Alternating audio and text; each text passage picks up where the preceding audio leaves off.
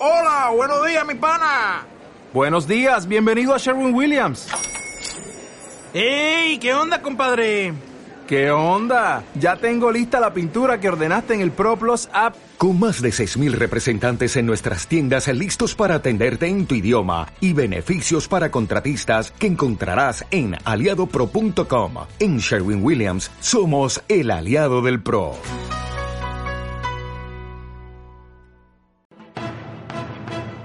Hola, ¿qué tal? ¿Cómo están? ¿Qué broncón tienen en Morena? Pero está divertidísimo. Van varios rounds que se han echado. En un, el round, el, más reciente lo ganó lo que podríamos llamar los moderados. El round anterior lo ganaron los extremos. Sobre eso vamos a estar hablando, sobre... A mí no me asusta, es más, me divierte que entre un partido político haya divisiones y haya luchas por el poder. Si no, digo, hasta en las órdenes mendicantes hay grilla. Saludo Álvaro Rattinger. ¿Cómo estás, Eduardo? Liliana Alvarado. Hola, Eduardo, buenas tardes. Stephanie Naro. Hola, Eduardo. Hugo Páez. Eduardo. A ver, todo empezó ayer en donde 64 senadores votaron para elegir a quien según ellos será el próximo presidente de la Cámara de Senadores. Um, y resultó por una mayoría de 33 votos, porque fueron 64 senadores, 33 votos, resultó electa la tabasqueña Mónica Fernández, paisana del presidente y mujer. Sí. Mujer. 29 senadores votaron a favor de que se reeligiera el actual presidente, el, el nada simpático, hay que decirlo, Martí Batres, no suma, no sabe sumar. Y dos, sabiamente se abstuvieron. Después de la elección, Batres empezó una guerra mediática en Twitter, fue a programas. Yo ayer lo escuchaba con Joaquín López, sobre, López Dóriga, antes de este programa. Ya casi yo sacaba mi caja de Kleenex. Porque pobre, en serio, en serio, es que me jugaron chueco, ¿no? Ya sabes. Oye, un político no sale con esas. Durante meses, el senador Ricardo Monreal me persiguió y me combatió para sacarme de la mesa directiva. Pues es la política, ¿no? Así. Entonces, am, después él dijo, se convocó a votar a senadores y senadores de Morena. De última hora se dejó votar al grupo del PES. En consecuencia, debe dejarse votar al grupo parlamentario del PT. Y aquí es donde se equivoca. A ver, hay cinco senadoras que conforman, y nomás en México lo ves, representan un partido muerto, extinto, que es el Partido de Encuentro Social, pero hay una fracción del Partido de Encuentro Social ahí en el Senado. Todas ellas compitieron en la coalición Juntos Haremos Historia, y todas ellas tienen, eh, vamos a decir que antecedentes de eh, cariñito con Morena. ¿No? Algunas no eran morenistas, pero coqueteaban. Bueno, ahí está. Entonces, estas cinco senadores son Katia Ávila Vázquez, María Antonia Cárdenas, Silvia Morarellano, Eunice Romo, Isacil de León. Ella última es la coordinadora del grupo pesista. Ahora, ¿por qué era importante? Y yo sé que Martí Batres autorizó y votó a favor de que se integrara un grupo parlamentario de un partido muerto, el PES, porque así tenían un voto más en la Junta de Coordinación Política de la Cámara de Senadores. Así le daban una lana a este grupo, que si no, pues, no, pues una lana, y cinco votitos más, ¿no? Argumentando de que ven que democracia, tenemos el PES, también vota, ¿no? A ver, pero aquí hay un problema que, que- que el señor Batres no está tomando en cuenta. Si ustedes entran en la página de los senadores de Morena, al sitio eh, que se llama sena- senado, cuando tú ves a los integrantes, aparecen los senadores de Morena y las del PES. Porque no hay realmente diferencia. Ahí están las del PES con Morena. No aparecen ninguno de los seis senadores del PT. Por lo tanto, el PT sí se maneja con un grupo totalmente aparte, independiente, aunque sean aliados. O sea, vamos a decir que los del PES son como los gatitos de Morena y los del PT pues, son los aliados. Y muy inteligente y mañosamente el señor Ricardo Monreal, pues invitó, oiga, ustedes también están en Morena, vénganse para acá, y votan. Y pierde el señor Batres. Ahora, ¿por qué dije que fue el último agarrón? Porque el, el- el- el- más reciente de los agarrones, porque el pasado fue el agarrón por la candidatura a la gubernatura de Puebla. Así es. Ahí estaba Monreal, y Marcelo Ebrard, tras bambalinas, estaban apoyando la candidatura de Alejandro Armenta. Y Jacob Polensky y Martí Batres, y que son los extremistas, estaban apoyando la de Miguel Barrosa, que a la, que a la postre resultó ser el candidato que ganó. y hoy Ganó. es el gobernador. A mí no me asustan estas broncas. Vamos a ver qué ocurre. Va a haber muchos rounds más. Todavía falta que el Senado en pleno ratifique lo que estos senadores de, de- de Morena y del PES decidieron. Y también falta ver qué opina el fundador del partido, que hoy en la mañanera dijo que no se mete, que él, él tiene licencia, que está fuera de Morena, porque él está de presidente de todos los mexicanos y él no es el primer morenista del país, porque dice, ya son otros tiempos. Y a veces cuesta mucho trabajo. ¿Qué tal si sí no se mete? No sabemos. Es más, se fue en contra de los políticos facciosos en la mañana. Sí. ¿Y pues, cuáles son los facciosos? Pues son Jacob Polensky y su cuate Martín. ¿no? Cuando menos, ¿cuál de los dos que están protagonizando ahorita el pleito? ¿no? Porque ninguno de los dos dice se da por aludido. Pero Yo creo que el presidente eh, Eduardo se ha metido en muchísimas cosas, no nada más en cosas del partido, digo. Se ha metido realmente en todos los temas Supone- por un lado. Pero ¿no? suponemos que se ha Suponemos, metido- sí, sí, no, Porque eh, los todo- presidentes del PRI, por supuesto. excepto Cedillo, Sí. se metieron en todo. Sí, definitivamente. Y yo creo que esto tiene, eh, eh, este, tiene un alcance mucho más profundo. Eh, no hay que olvidar que el 20 de noviembre hay cambio. Está la, está la tercera Asamblea Nacional de, de Morena y hay cambio, hay renovación de dirigencia. En la cual, pues Jacob dice que no se va a reelegir, simple y sencillamente también por algún, por algún tecnicismo ahí. Ella es secretaria general. Ella Entonces, está general en funciones. ¿qué? Exacto, en Pero- funciones de presidenta. Pero se cree presidenta. No, ella cree que la eligieron. No, ella llegó por el dedo divino Así es. del expresidente de Morena, que hoy es presidente de la Así República. es. Pero como no hay presidente del partido, ella va por la presidencia. Dice que no es reelección, obviamente porque es secretaria general.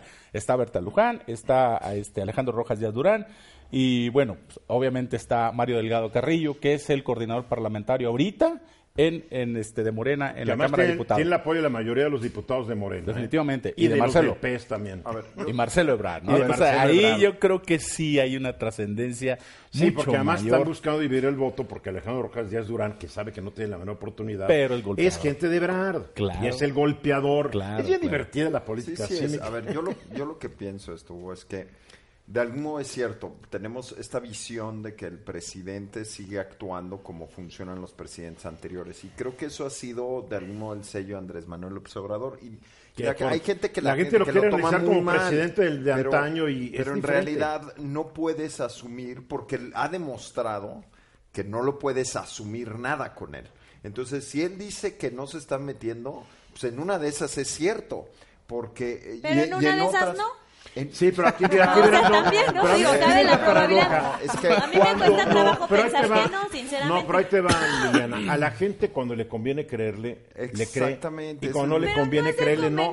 Porque No, mira, claro. todo lo que ha ido diciendo desde que era candidato que iba a hacer, lo ha ido haciendo. Y la gente se, se hace, ay, pero ¿por qué lo hizo? Porque dijo que lo iba a hacer. Claro. Aquí no puede llevarse a nadie sorprendido. Entonces, ha habido cierta congruencia entre su decir y su actuar. Y es que, mira, es que es un tema de comunicación. Yo insisto, perdón, rápidamente.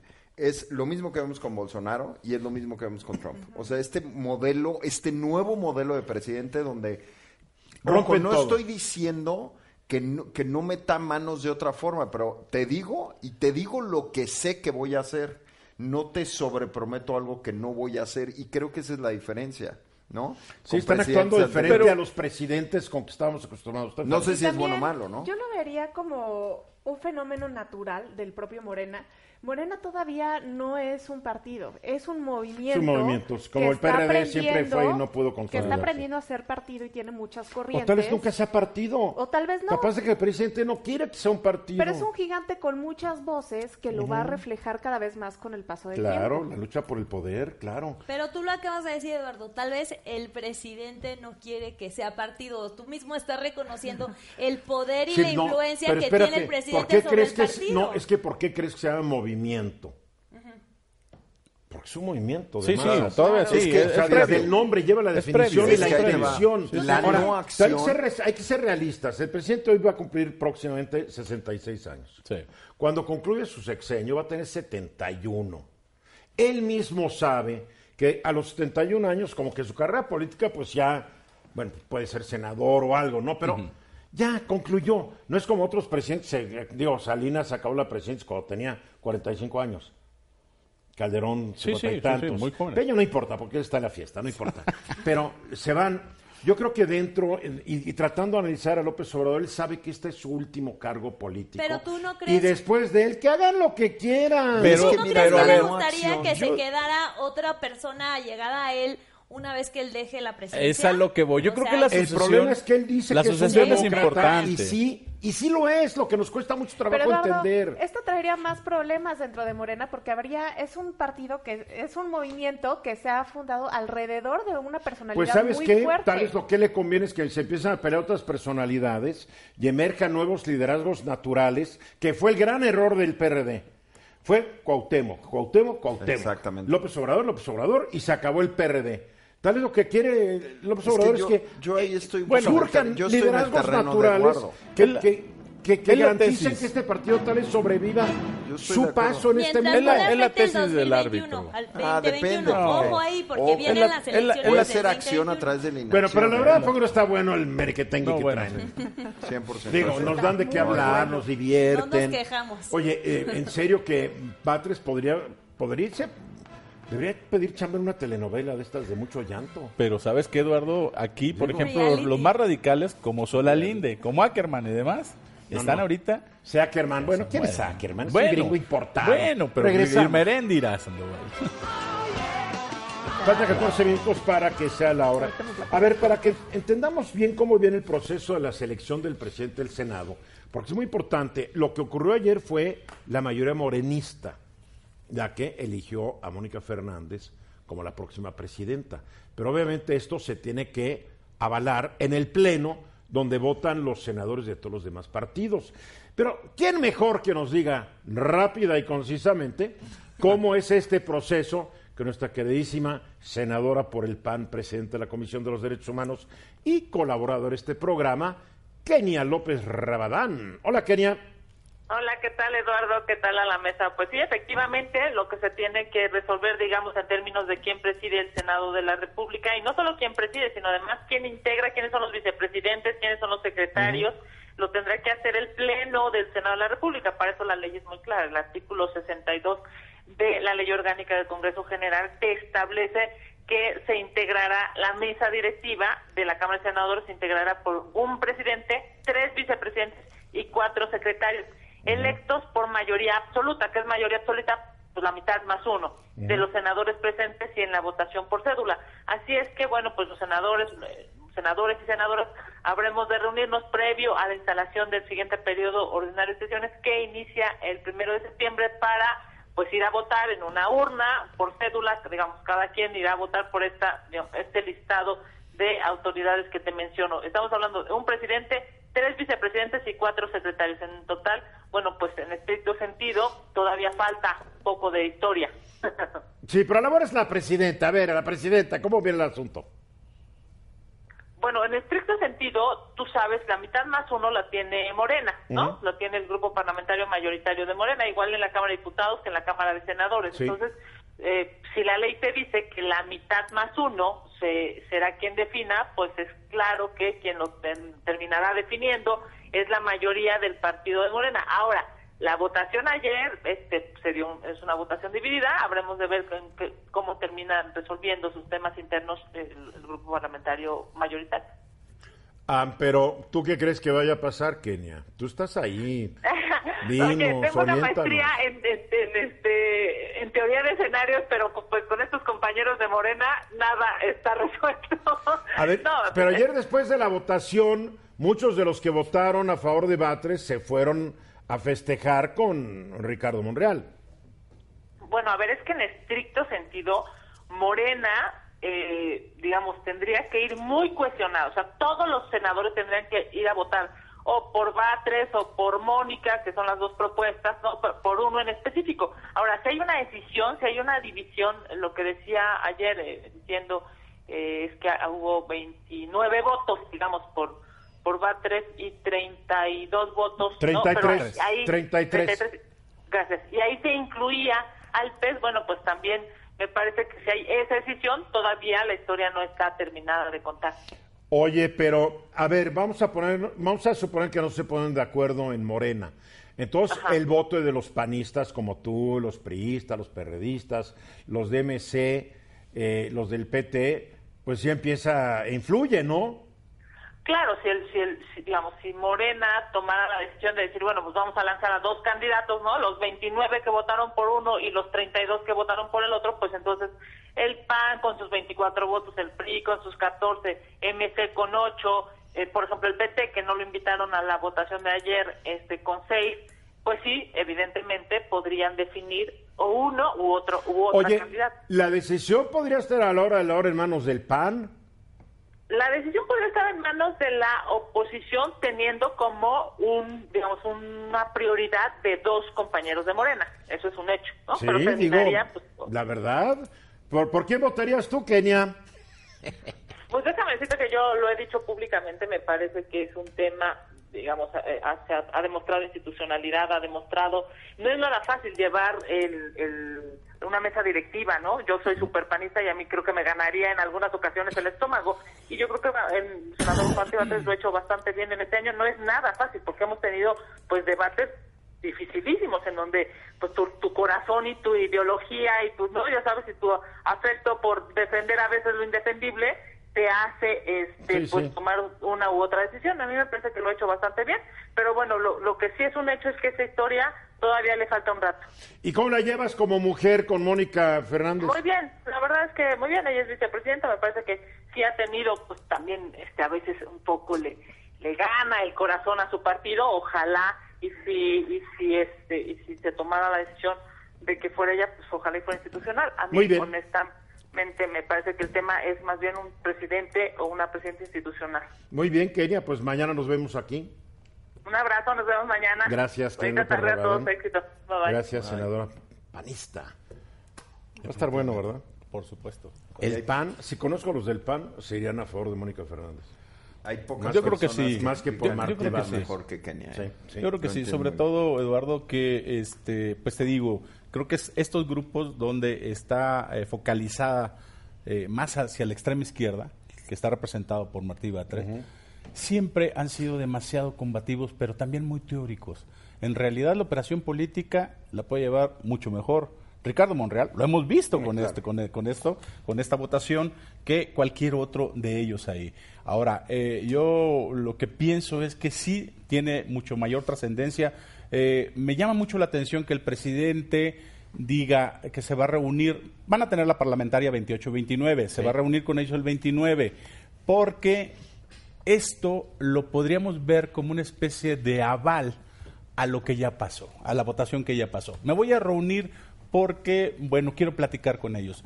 Si él estuviera totalmente en contra de lo que pasó, de que, de que hubiera... Dicho. o sea, sí, Lo hubiera dicho por, eh, en primer lugar y en segundo lugar también a lo mejor hubiera puesto más distancia, ¿no? Pero él dice, también además voy a ir a la, a la, a la asamblea el 20 Si de noviembre, si ¿eh? es- que no soy si activo. es domingo. ¿eh?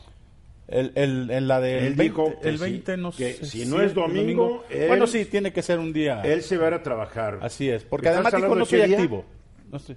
¿29 qué? 20 el, eh, esta es 29 de, de- No, el de- 29 cae en no, jueves. el 29 es jueves. No, pero pero a la pero él puede ir después de la él dijo que va, que va a ir, ¿eh? Sí, pero él dijo que no irá, que nomás si es domingo. Lo aclaró muy hoy, hoy en la mañana. Porque él trabaja Pues sí, de es. lunes a sábado. Es que Sí. regresamos Él podría a que ir no después de las estamos- seis de la tarde, ¿eh? No O sea, oficialmente. No, no, pero es que no lo veas como presidente No, del yo PRI. sé, yo Es- sé. Sale, sale de lo normal. Si lo dijo hoy más claro, no pienso ir, a menos que sea domingo. Así lo dijo. Sí. Bueno, su No naturaleza le crees. política es O sea, no PRI. le crees. Su naturaleza política No es le del crees, PRI. no le crees. Ahí nace. Eh, no le creo. Te está mintiendo. No, pues yo, yo, yo, yo pienso que digo, el quien en el New York Times dijo que seis mentiras por cada mañanera. Oye, ¿y tú yo le he crees todo al New contabilizado York? un poco más. ¿Tú le crees todo al New York Times? ¿Mandé? ¿Le crees todo al New York Times? No todo, pero ese tipo de contabilizado. Es que todo lo, O sea, Bueno, yo- yo lo lo- que pasa es que nunca contabilizaron las de los que se fueron. no, pues, Ah. Yo, yo lo que creo es que es sumamente interesante que tengas un presidente que está diciendo todos los días trabajo del lunes a sábado y el domingo. No, y este, también, y también los domingos. No, también, Claro, pero lo que quiero decirte es que ese tipo de cosas no las escuchabas de ningún presidente anterior. Y eso es lo que apega mucho en la comunicación. A mí la verdad es, Es que lo me que sorprende, sí, a mí me sorprende qué, qué tan increíble es lo que subestimamos del aparato de comunicación del presidente. Yo me, me Pero quién- maravillo pero todo el tiempo. no lo- no lo hemos cuando decimos, "Oye, es que ¿eh?" dice cosas Sí, y quién sabe lo si subestima, bien. la hombre, neta. Mira, yo- dice una cosa y todo el país se está prestando atención. Es increíble. Yo, yo creo que tiene dos cosas verdaderamente diferentes, importantes que no han tenido los otros. Una, la cercanía con la gente, increíble. Los otros verdaderamente eran, pues no sé, No, pachadas, eran eran- reyes, eran eran, reyes, eran monarcas. Eran monarcas. Por ejemplo, ayer, es ayer mucha gente se burlaba de él cuando él decía que la gente está contenta. Y yo lo discutía con alguien, le dice, claro, los que estamos aquí en la Ciudad de México son una bola de amargados. Pero él se va a comunidades muy chiquitas. Y la gente lo Pero- hay, pero sí es no, una generalización, pero hay no, Eduardo. es que hay otra, mira, es que nosotros somos los snobs que nadie aguanta fuera de la No, Ciudad no de tiene México. nada que ver con snob, Ah, también tiene mucho que ver. de la realidad del Espérate, ¿cuándo es la país. última vez que te fuiste a pueblear? ¿Qué tiene que ver eso? Ay, perdóname, tiene mucho que No ver. tiene nada que ver con que Perdóname, estemos en el te país voy a decir, viviendo te voy a decir por qué tiene que ver.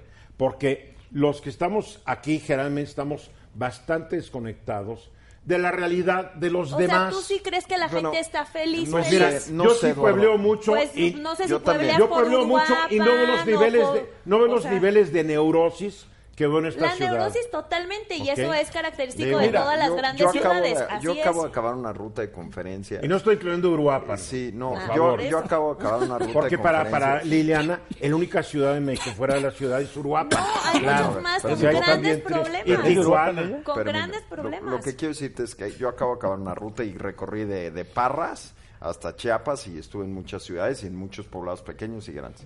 Y te debo decirte que no fue generalizado que todo el mundo estuviera contento y gente que no, porque la gente se te acerca y te lo dice y preguntas, te subes con un taxista. Pero, pero tampoco te diría que el ánimo general es en descontento, ¿eh? A ver, seamos francos. Tiene una alta popularidad, nadie lo está Mm, negando, Híjole, nadie yo lo está al mismo negando. tiempo lo pero, hacía con Peña. pero, me pero mucho es también porque en México siempre hay una naturaleza el mexicano también muy empático. Muy No, te digo es. por También. qué. Salimos Le damos el porque se la vive viajando por todo el Ah, no, país. Eso no Sí, quiere decir que a la gente porque le vaya solucionando los problemas. El viajar no quiere decir que le está solucionando a la gente sus No, pero problemas. es que Hay una gran dijo de eso. diferencia. No, pero le dijo es, Por eso, oye, ¿cómo va a estar feliz si ¿Y cómo nos lo solucionaron los que se fueron? No lo Ah, solucionaron, bueno. por eso tenemos Oye, problemas tan por grandes. lo menos este nos va a No ver. lo solucionaron. Mensaje, regresamos. Exactamente dos minutos después de la hora. A ver, hablemos de temas de impuestos y parece que hay cosas que vienen, ¿verdad? Mira. Ahora, quiero hacer un recordar que el presidente ha dicho que ni un solo impuesto nuevo y ni un aumento de impuestos. Hasta el 2021. Sí. Exacto, tienes toda la razón. Y también empezó un poco como el tema de los impuestos, sobre todo a los alimentos, este, pues con alto contenido calórico y Estás refrescos demás. comida chatarra. Comida chatarra y tabaco. También se removió este tema, Eduardo, porque pues en la Cámara de Diputados también, no solo en la Cámara de, eh, o en el Senado, hay opiniones encontradas entre los morenistas sobre si ya es el momento de aumentar impuestos o todavía no. Y esto te lo digo Pues es porque... el momento porque ya no les va a alcanzar el Eh, dinero exacto, o ni sea, para este año. Una cosa es el momento político y otra cosa es el momento Pues sí. de las finanzas públicas, ¿no?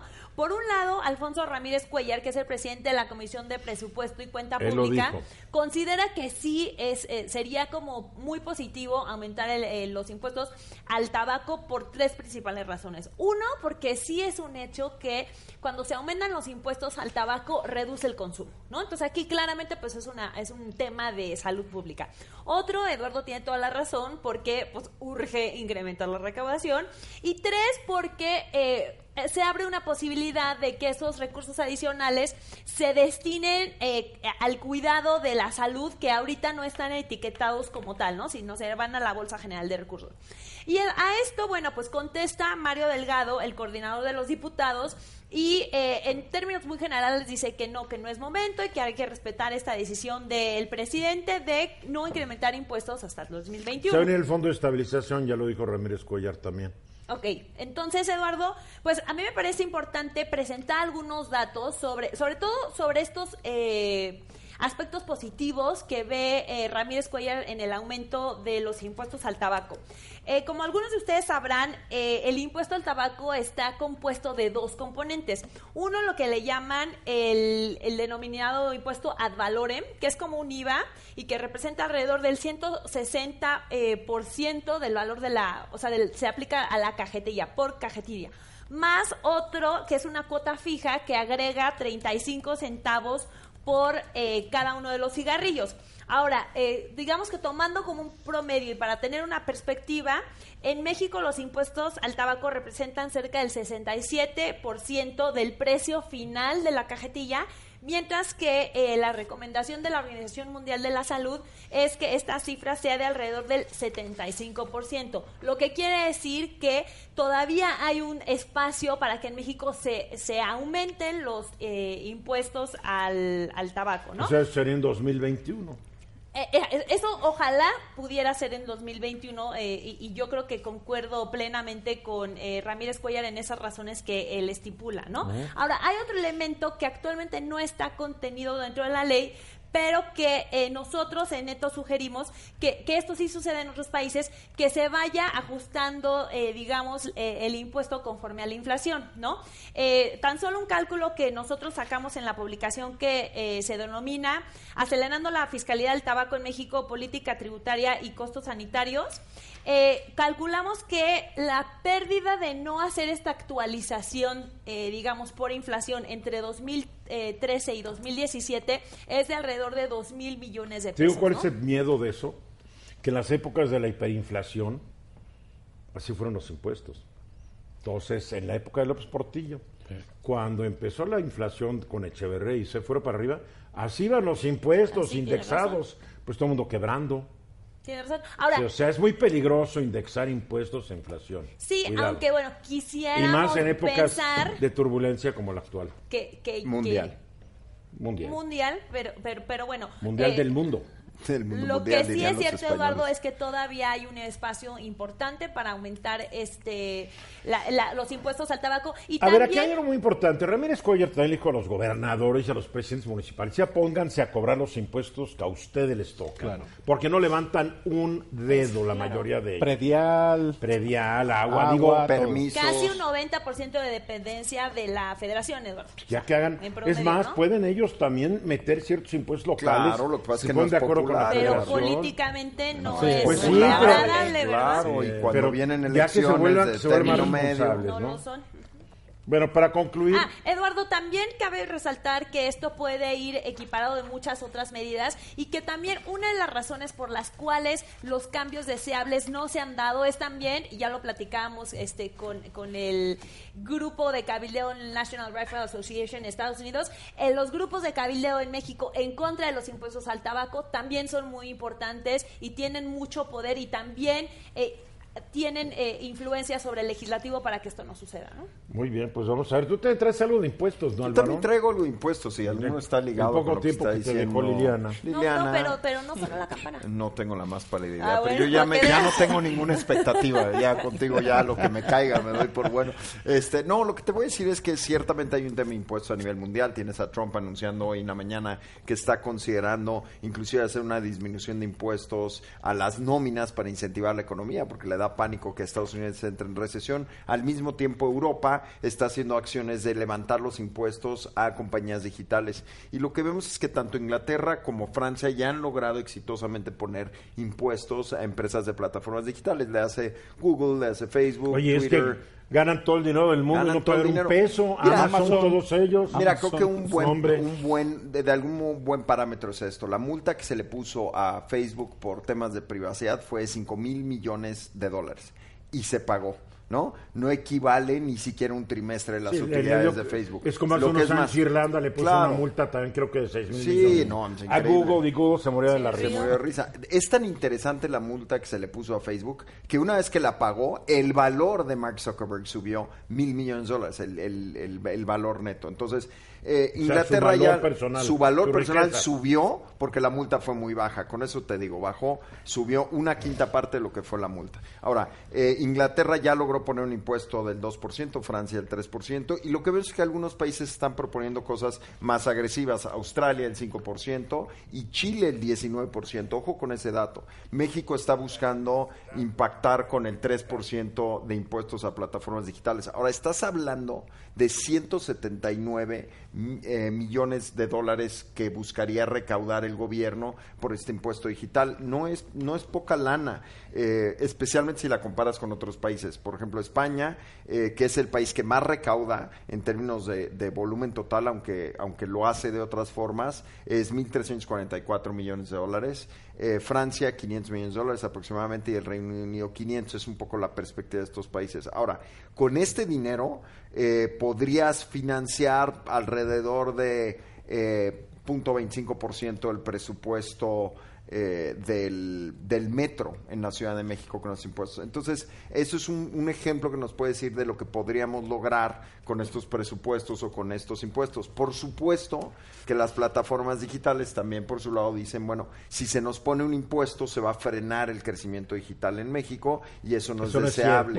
yo, te no confieso que aun cuando yo estoy metidísimo en marketing digital y soy pro digital, yo creo que más que cualquier otro, dudo mucho que un impuesto a estas empresas afecte al consumidor. Para nada. Sin embargo, ya vimos en el caso de Uber que el impuesto lo pagó el chofer y el usuario final. Se Sí. transfirió al usuario final, no Lo lo, cual pagó. es una tranza terrible Lo, Uber, lo ¿no? cual no lo pagó técnicamente Uber. Y tenemos plataformas en México que por la estructura fiscal con la que se han hecho, pues no, no pagan impuestos, no emiten facturas. Se necesita una nueva ley fiscal que considere todas estas particularidades, peculiaridades, Peculiaridades. de los negocios de la nube. Nuevos, Sí, claro, un buen, un buen ejemplo no es tienen Expedia, oficinas. ¿no? Oye, ¿dónde les cobras si no tienen oficinas? Un, un buen ejemplo es Expedia. Cuando tú compras un boleto en Expedia, un- no un boleto, un, un hospedaje en un hotel, y tú llegas al hotel y pides la factura, pues el hotel te va a decir, yo no te puedo expedir la factura, le pagaste a Expedia. Entonces, cuando vas a Expedia y le dices, oye, dame factura, Expedia dice, yo no expido facturas. Bueno, es como ¿No? compras Entonces, Amazon fuera de México. Exactamente. Te mandan, ese una- caso, te ¿no? mandan un recibito, pues tú se lo das al contador y a ver si pasa. A ver si pasa, ¿no? Y naturalmente este tipo de cosas, este, por supuesto no estoy argumentando si lo hacen bien o lo hacen mal, no me toca a mí, pero lo que sí te puedo decir es que ya empiezan parece, a ya parece morena, ¿verdad? Sí, ya, claro, por No me supuesto, toca a mí. No me toca a mí, sí, no soy yo quien... Sí, señor presidente. Estás no soy yo quien- Oye, mañaneras. ya está incluida la mañanera, ¿verdad? Puede Córtale, ser, ya córtale, ya córtale, mi chavo. Pero lo que sí te puedo decir a ciencia cierta es que este tipo de movimientos se van a empezar a hacer la norma y que México ya está viendo que si no quiere subir los impuestos para el 2021, un lugar de donde puede echar mano es de las plataformas digitales que de- al final del día se están convirtiendo en un competidor importante para medios tradicionales en términos de publicidad. Este Google, Facebook ya son plataformas serias, inclusive el mismo Spotify. Entonces, por ahí va a ir. Aquí estamos de regreso. El miércoles de la semana pasada tuve el gusto de estar en Oaxaca, donde eh, hubo una gran reunión convocada por la Confederación de Cámaras Industriales, la CONCAMIN, para presentar el Pacto Oaxaca, que es un tema que no quiero dejar ir y lo vamos a estar repitiendo constantemente porque creo que puede ser uno de los elementos que permitan detonar una sola el país que a nuestros gobernantes se les olvidó desde que la revolución se volvió institución, la verdad. O sea, se olvidaron del sur. El evento convocado por Concamín, pues obviamente ahí estaba su presidente, Francisco Cervantes, que esta tarde nos acompaña por la vía telefónica. Hola Francisco, ¿cómo estás? Eduardo, muy buenas tardes, qué gusto saludarte y muy agradecido que nos hayas acompañado. No, te vi, oye, a ti te vi, pero no quiero usar el término feliz, pero te vi muy contento. Eh, número uno, la- el gran poder de convocatoria que demostraste tener como presidente con Camín. En segundo, el que haya sentado nueve gobernadores que aceptaron la estrategia que tu confederación ha diseñado para hacer que este país tenga mayor desarrollo económico. Creo que tenías por qué estar contento. Así es, Eduardo, pues como tú lo dices, ¿no? Fueron 10 10 10 gobernadores porque nos hizo favor, como tú lo viste ahí a Diego Sinue, gobernador de Guanajuato, que también nos acompañó él apoyándonos porque vamos a tener la, la reunión anual de industriales allá y también quiso venir a, a ver la convocatoria de la CONCAMIN. Si yo Y mencioné a los nueve porque son los que firmaron el pacto. Diego ahí estaba Así sentadito y muy bien portado. Así es. Es correcto. Fíjate que fue una estrategia que, que sí tardamos 90 días y un poquito más en, en desarrollarla, muy de la mano con el CIDE, con el IDIC. O sea, eh, fueron con los secretarios de Desarrollo Económico de los, de los, de los nueve estados, el gobierno federal. O sea, involucramos a todos este, a la academia, estuvo la UNAM, estuvo el Politécnico Nacional también, qué es lo que tenemos que hacer y qué es lo que cada quien nos corresponde poner, y cuál es la voluntad de cada quien para poder hacer una estrategia de quitar ese rezago del sur sureste, ¿no? Y eso nos ha llevado eh, durante los últimos 30 años a ese crecimiento del 2% que señala mucho el presidente López Obrador, porque decrece. ¿Cómo es posible que Tabasco, que es una, que el presidente además, que es un estado petrolero, Campeche, Veracruz, el mismo, este, mismo este, Tamaulipas, sean petroleros y tengan ese decrecimiento, es lo que no, no puede ser, ¿no? ¿Y cuál es la, este, a lo que nos lleva? Pues que no tiene industria. La industria es el motor de cualquier economía. ¿Y por qué no hay industria? Porque no hay la infraestructura, que no, nadie ha volteado a ver. Teniendo estas bondades petroleras y de gas natural y todo, pues no hay infraestructura. De los más de 30 mil kilómetros de ductos que hay de la, de la Ciudad de México hacia el, a todo el norte, sí. para la para la parte sureste nada más hay 3 mil kilómetros, tiene el 10%, es uno de los motivos este, importantes. Por eso en, en el discurso cuando me dirigí al señor presidente, pues decía señor presidente, la médula vertebral de esto es el gas natural, ¿no? Pero también la fibra óptica por el Internet de las cosas, las carreteras, los puertos, los aeropuertos. O sea, sí tiene que haber este, obra pública. El gobierno tiene que poner toda la obra pública para que llegue la industria, lleguen los este, tomadores de decisiones, que hubo dos mil tomadores de decisiones ahí sentados, tú, tú lo pudiste constatar esto, y además con muchas este, con muchas ganas de, porque es tierra virgen, vamos, vamos a decirlo de esa manera, tiene, tiene ciudades muy importantes, urbanas para todo el tema de abastecimiento, entonces si, somos capaces de, poner las condiciones y que los tres niveles de gobierno sean facilitadores, impulsores, vamos a lograr quitar ese rezago del, sur-sureste que, como bien lo dices, pues ahí la, revolución no hizo justicia, ¿no? A ver, yo desde, el miércoles pasado, aquí en este programa, yo he entrevistado a los gobernadores de Oaxaca, Puebla y Yucatán.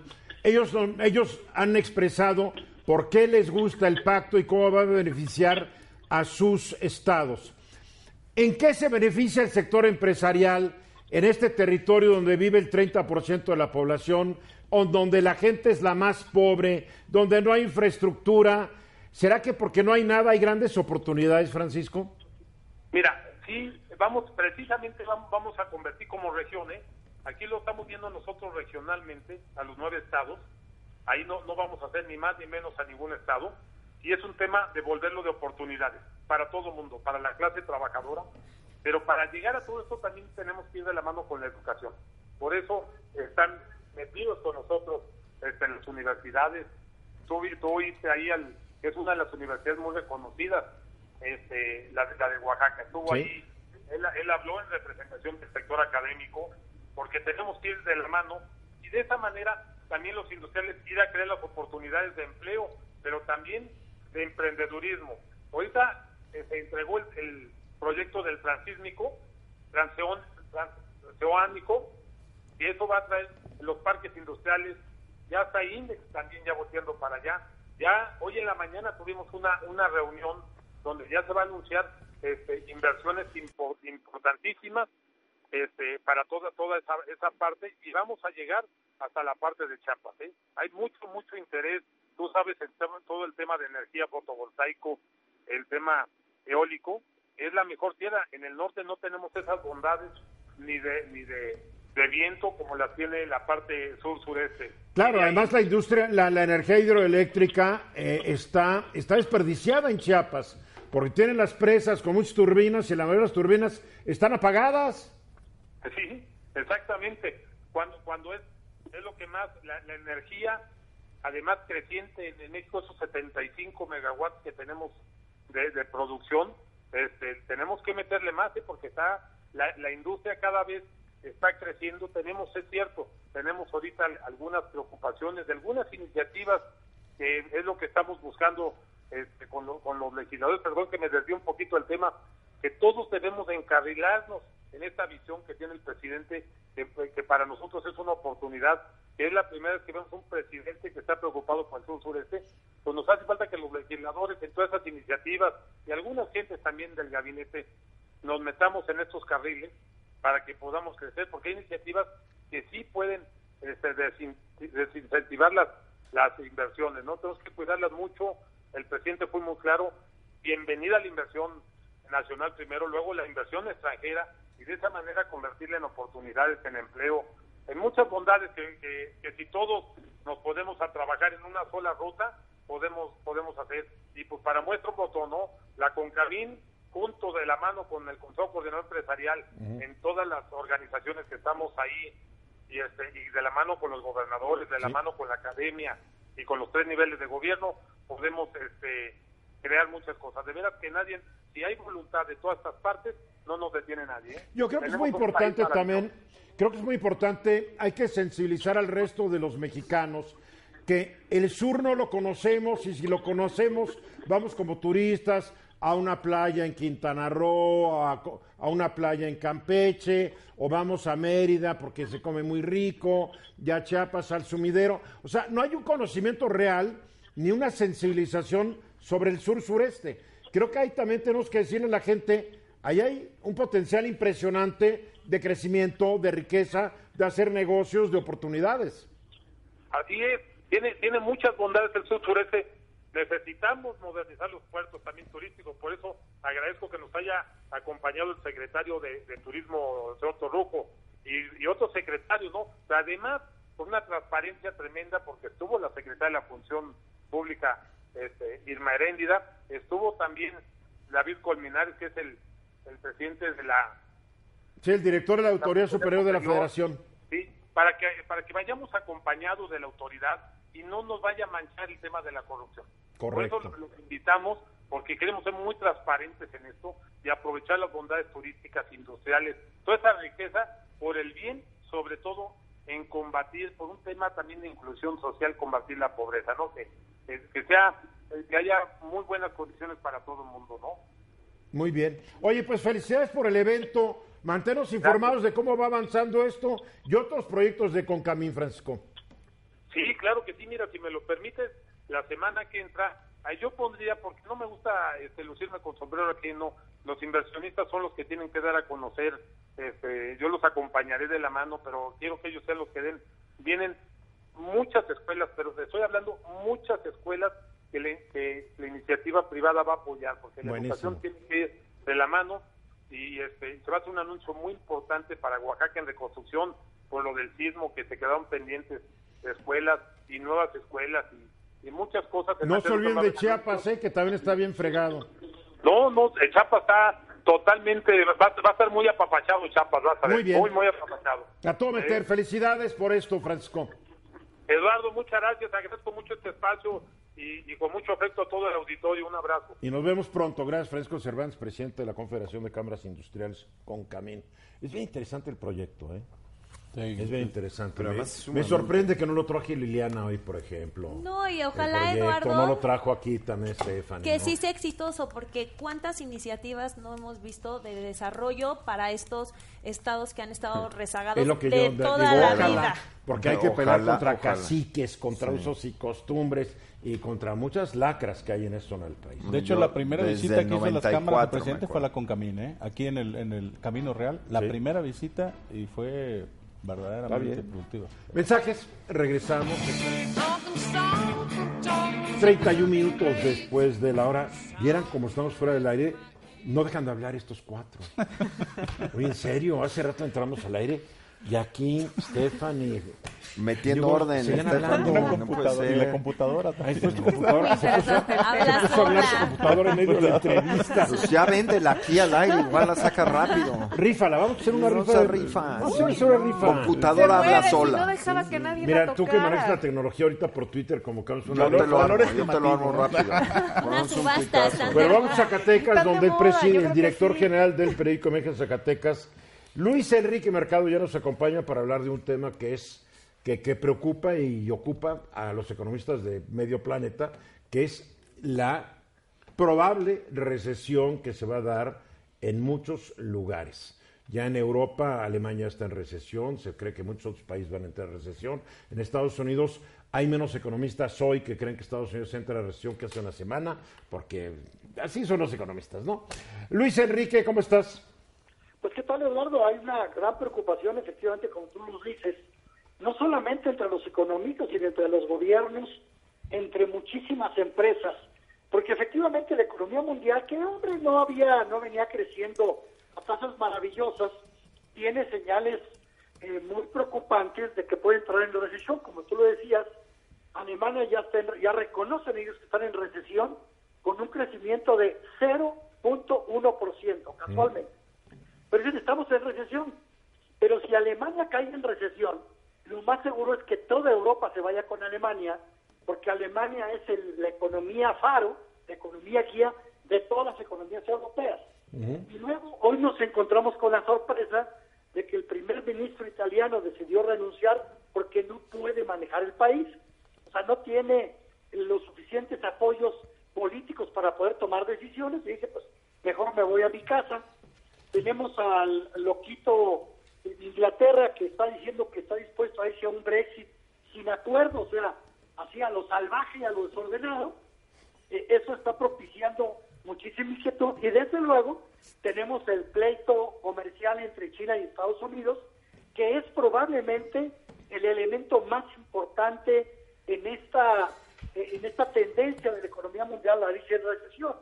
Desde luego para México no son buenas noticias porque si la economía mundial se ve en recesión no habrá la menor duda de que nosotros nos vamos a ir en recesión. Yo siempre he dicho, y tú y yo lo hemos sostenido desde enero de este año, que la economía mexicana va a caer en recesión, que en este momento está paralizada, pero con una recesión en la economía mundial no hay forma de que vayas a contrapelo y seguramente también la economía mexicana caería claramente en recesión.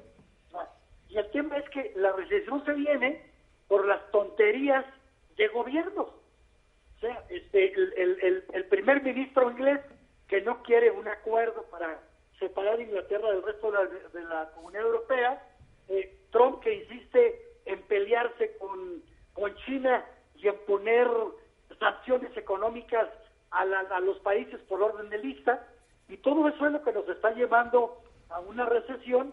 No será tan grave, dicen, o no sería tan grave como la de 2008-2009, pero a fin de cuentas significa un frenón en las Bueno, el economías 2008 mundiales. fue un crack, o sea, fue una crisis Bueno, mundial. es- un astronido. esto, cualquier cosa comparada con el 2008 son cacahuates.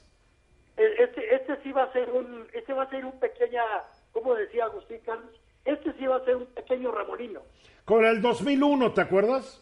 Sí, como en 2001, en 2001 con eh, este con la entrada de Vicente Fox a la presidencia y el tema de las Torres Gemelas, hubo una, un bache en las economías, Sí, ¿no? sí. Entonces va, va a suceder ahora lo mismo, va a haber un bache en las economías. Eh, lo que pasa es que los instrumentos de los bancos centrales, pues mira, toda Europa está en tasa cero. Bajan las tasas precisamente para alentar a las economías. En tasa cero las economías van a entrar en recesión, que es muy preocupante porque, haz de cuenta, es como se te acabaron los frenos, Sí. se te acabó el acelerador. Entonces, ¿qué más haces para alentar las economías si ya las tienes en tasa cero, no?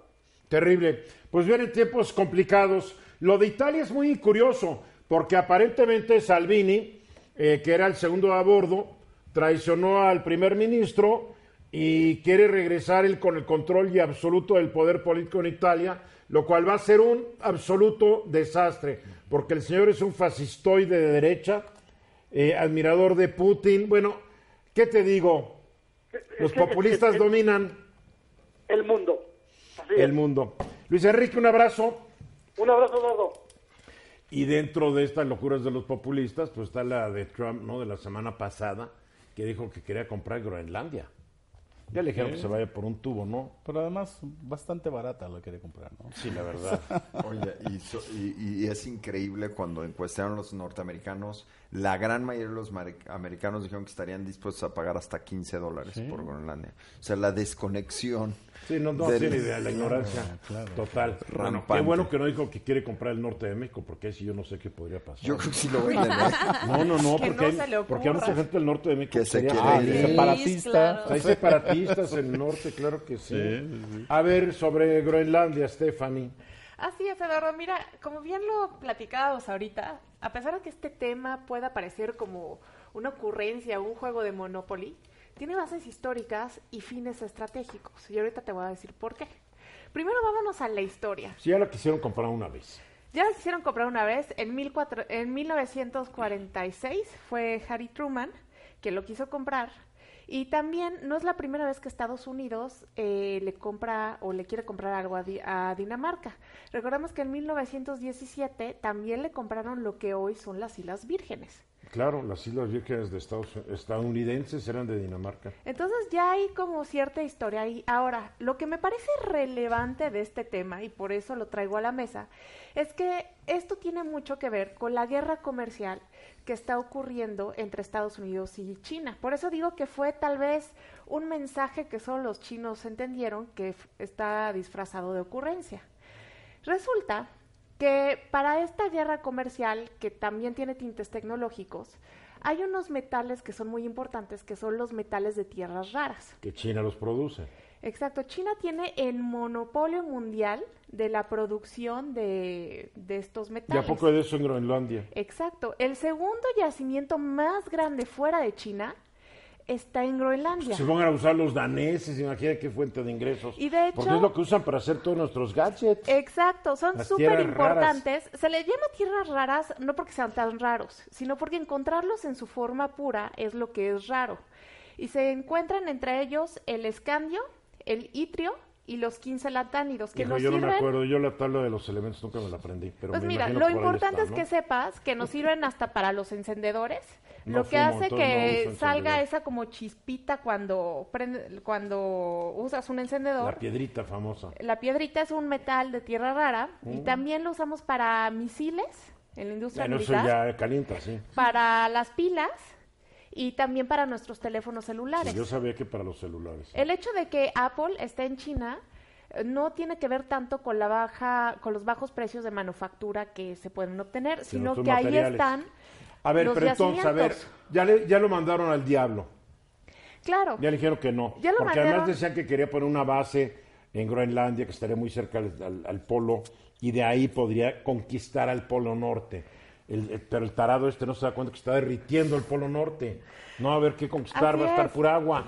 Y mira, esto lo está haciendo porque con el alza de tensiones de la guerra comercial, pues obviamente el acceso a estos recursos es cada vez más difícil.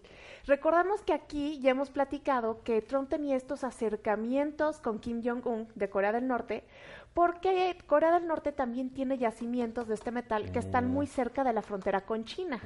Y ahí las cosas no se pudieron y ahora por eso está como diciendo esto entre broma y broma, la verdad se asoma de Se me hace que es Groenlandia. una estupidez de Trump. En esta época, sugerir a un país que le vas a comprar una propiedad.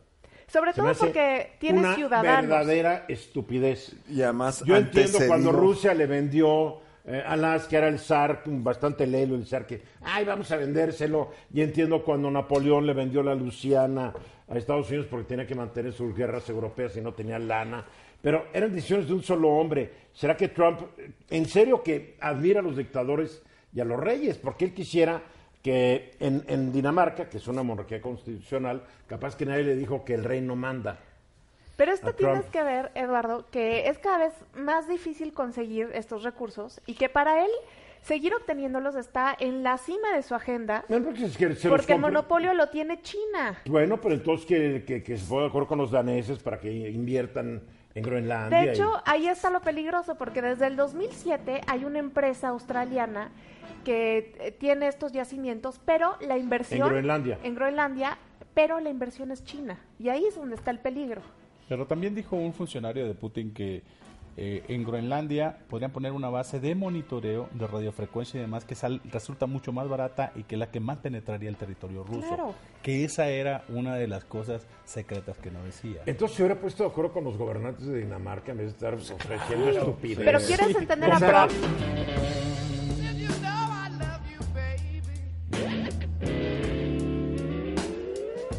My love for you, I could never hide.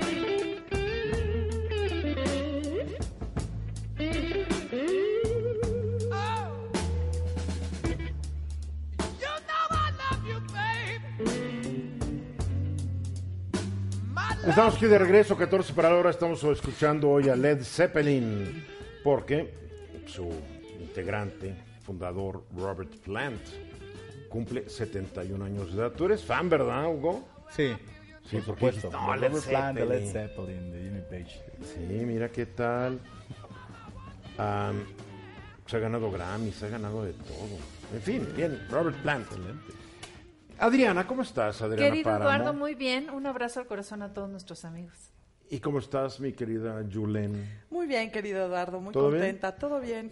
¿A qué ¿De qué mercado vienes? Vengo del de Medellín con sobredosis de cafeína. Es Medellín y Coahuila, ¿no? Sí. Sí, güey, es Sí, buenísimo Campeche. ese mercado. Sí. Buenísimo. Sí, y se come espléndida. Hay un, ¿Ahí fuiste a comer? hay un heladero cubano que fue físico nuclear de Rusia que decidió venirse a México después de que Ah, no cayó la cordina. Fisco co- Fi- cubano. Vive- y vivía en Cuba, en Rusia, en la Unión Soviética. Exactamente. Y ahora vende helados. Ahora vende helados ¿No en están el mercado. radioactivos? Pues no lo sé, pero algo deben tener porque sí me pusieron así sus cafés y el helado. son radioactivos, buenísimo. cuidado, ¿eh? A lo mejor, ¿verdad? Sí. Pero poco veneno no mata.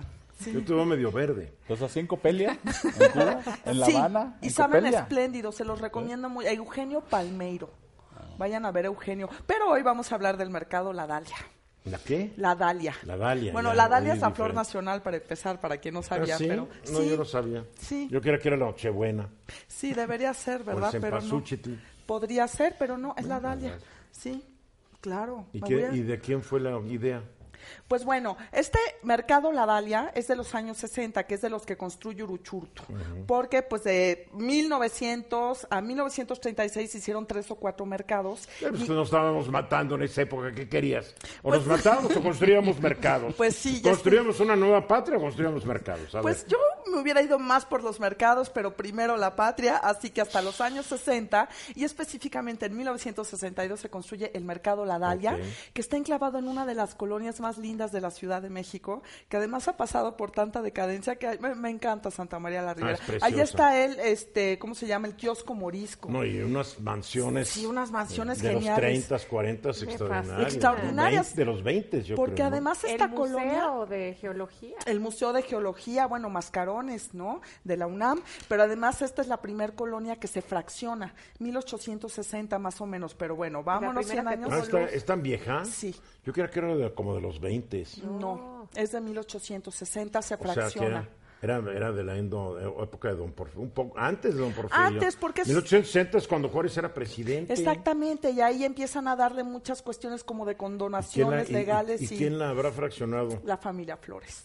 Y es que familia eran- Flores ha de haber sido bien in- influyente y se haber quedado con quién sabe cuántas propiedades. Harto dinero, Del sí. clero. El clero. Porque acuérdate que cuando empiezan a quitar todo el clero, pues entran los, pues, los- ricos de aquella época, es donde se hicieron. Claro, y entonces no se les ocurrió poner un mercado, pero a Uruchurtu sí. Bien, Entonces, este mercado La Dalia es bastante grande, son 400 los locatarios que tiene, y sabes qué, tienen un sentido de la estética muy particular. Tienen pequeños locales de decoración de interiores. Este, el señor que vende las donas las, las decora casi como si fueran cupcakes. Pero es genial. fotos de las donas. Sí, ahorita aparecen Ah, para sí, que se ah, te bueno, antojen sí, con sí. el café cubano que me tomé hace rato. Qué barbaridad, sí tiene mucha cafeína, Eugenio, está genial, pero para las 6 de la mañana. Bueno, volviendo a la Dalia. Este mercado se come muy, bueno, yo les he platicado que a veces hay mercados malhumorados, bien humorados, pero este es genial. Se come muy bien, hay de los mejores chiles en nogada que he probado de mercado. Ay, es la temporada, hay que ir. Venden, por ejemplo, de esta ropa típica mexicana ahora que viene 15 de septiembre, por si quieres ir por tus trenzas y tus bigotes de charro, pero también tienen muy buena calidad. Ay, o sea, Dios. es un mercado que tiene de todo lo que tienen los mercados, sin embargo, es como muy bonito, es muy especial. Hay un puesto de frutas donde el dueño es especialista en antigüedades y te pone cariátides así miniatura en medio, el busto de Napoleón, una señora está la justicia y está muy Entre lindo las piñas. y es barato. No es un mercado caro, es popular, es muy grande y hay de todo. Váyanse a dar ¿En qué una vuelta a Santa María, en la calle de Sabino 225. Sabinos. Muy bien. Muy bien. Y un saludo a la Dalia, se portaron geniales, de verdad, vayan, vale la pena ir a... Vamos a ir, sí. dejarse apapachar. este fin de semana. Eh, buen, bueno fin de semana ir o no? Sí, sí, tienen muy buena barbacoa y tienen ahí casi los 60 años que lleva el mercado. Muy bien. Tres generaciones cocinando y demás. Muy bien, qué buen tip, ¿eh? Para, para ir. ¿Y tú qué traes, Querido Adriana? Eduardo, hoy vamos a hablar de cómo desde que están los teléfonos inteligentes y las redes sociales, nuestros datos personales ya no son privados. Eh, ¿Qué importa? Si lo sabes, Dios Claro, no, perdóname, pero es muy ¿Qué importante. tienes mucho que esconder? No es que tenga que esconder, pero a veces le tomamos fotografía a nuestras tarjetas de crédito, mandamos mensajes que deben ser privados, tomamos fotografías que no queremos que se publiquen Ajá, y es importante. Primero, queridos corazones, la información que sube a internet jamás la pueden bajar. Mucho cuidado con las fotografías que se toman con el teléfono porque ahí van a estar al alcance de todas las O personas. sea, que ya no hay que tomar unos selfies. No, selfies sí, pero hay Pero gente que de pronto en la ¿Qué hay intimidad, en la intimidad se toma fotografías y las suben, se la mandan por WhatsApp Pero ya a, es que ya- a su esa gente ya es pareja. ¿no? No, pues, oye, en la intimidad y, y- y de común acuerdo, la gente puede hacer lo que se le pegue la gana.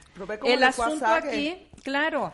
Pe- ¿Y bueno, cómo pero sabes eso que es no hay gente cosa. que lo hace tal esperando que los vean y, y les bajen las También, fotos? Hay también. de todo en la no, Viña pero sabes que no nos damos cuenta de lo que hacemos con nuestros datos. Muchas veces se nos hace sencillo que llegamos a un lugar y nos ofrecen que nos podemos conectar de manera gratuita. este, abrimos ahí este el, el Wi-Fi, nos metemos y eh, hay unas pequeñas letritas chiquitititas. Usted acepta. Nunca nos ponemos a leer a qué nos estamos comprometiendo cuando aceptamos meternos a la red de algún lugar. Y entonces le das el clic y esa, eh, eh, esa gente probablemente lo que te pidió que aceptaras es que puede tener libre acceso a tu teléfono y sacar todos los datos que tienes ahí. Sí, qué emocionante. La vida tiene que ser aventure- aventurera. No, Eduardo, no puedes dejar toda tu vida y todos tus datos en manos de quién sabe quién. ¿Y todavía hay manera de rescatar o tú crees que ya es inevitable? Porque a mí ya me dio miedo. Bueno, eh, lo que Sí, podemos te quería hacer... decir que el otro día te vi en internet. Saliste ahí en un video, en- un indiscreto. El, el asunto aquí es que primero tenemos que estar conscientes de que todos estos datos están en la mano de quien sea y necesitamos primero, antes de dar a aceptar a cualquier aplicación, necesitas leer a qué te estás comprometiendo cuando estás bajando esa aplicación. No tiene uno tiempo ya. Uno le pone acepto automáticamente. No, Eduardo, créeme que para empezar hay muchas empresas que ganan mucho dinero a través de estar dando bases de, de datos. Y luego, pues lo menos molesto que te puede suceder es que te llamen 785 mil veces para ofrecerte un servicio que no quieres que en las redes sociales te llegue publicidad, porque además, como hay estudios profundos de cómo es tu personalidad, de qué estás haciendo o qué estás dejando de hacer, pues entonces... Eso a mí me gusta. Oye, que alguien te ayude a entenderte mejor. Los algoritmos. Bueno, tú lo estás Te sa- agarrando... Te, no. sale más barato que un psiquiatra. Lo- lo- los Tú- tú, lo estás, dicen los no, tú lo estás agarrando a chunga, pero de verdad, Te digo por qué lo agarro a chunga. des- ¿por qué? Porque no hay solución. Porque tú llegas a decir, es que yo recomiendo, nadie nos va a hacer caso. La gente automáticamente entra a un sitio, ¿está usted de acuerdo? Y ponen sí. Porque está demostrado que a la gente no le importa. La mayoría de la gente vive en la baba. Bueno, está feliz. hay una cosa que se puede hacer Bueno, importante. además, hay gente, o sea, si la gente estuviera muy preocupada, habría escándalos a cada rato de que las fotos con la novia, con el novio, etcétera. No les interesa. Y ese es el problema, que no estamos conscientes de lo terrible que es que tengan todos tus datos. No le tomen fotografías a sus tarjetas de crédito, no pongan sus ah, datos bueno, ahora me lo bancarios. dices. Bueno, pues eh, ahorita les estamos diciendo para que dejen de hacer ese tipo de situaciones y también tengan mucho cuidado con las fotografías que suben a Facebook y a Twitter. A veces eh, tenemos tanta necesidad de que nuestras vidas parezcan tan felices Yo y tan eso, sí. Que estamos dando la impresión de que tenemos cosas que no son ciertas o una vida mira, que no Stephanie, es a cada realista. rato sube fotos a Instagram. ¿Y qué pones ahí, Stephanie? café.